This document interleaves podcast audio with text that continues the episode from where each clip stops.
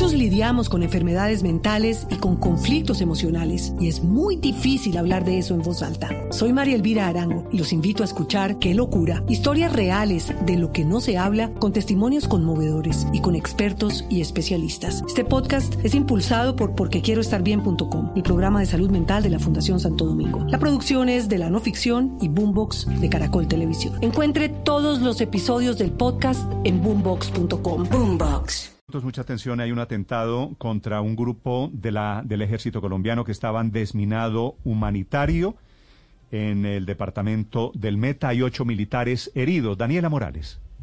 Hola Néstor, buenos días. Pues mire, el ataque ocurrió hace pocos minutos efectivamente en la zona de Vista Hermosa, en el departamento del Meta, cuando la Brigada Desminada Humanitario se encontraba realizando pues labores de búsqueda de minas y también desminado en esta zona. Fueron atacados con explosivos.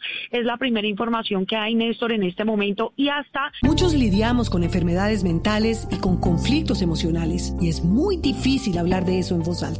Soy María Elvira Arango y los invito a escuchar Qué locura, historias reales de lo que no se habla con testimonios conmovedores y con expertos y especialistas. Este podcast es impulsado por porquequieroestarbien.com, el programa de salud mental de la Fundación Santo Domingo. La producción es de la no ficción y Boombox de Caracol Televisión. Encuentre todos los episodios del podcast en boombox.com. Boombox.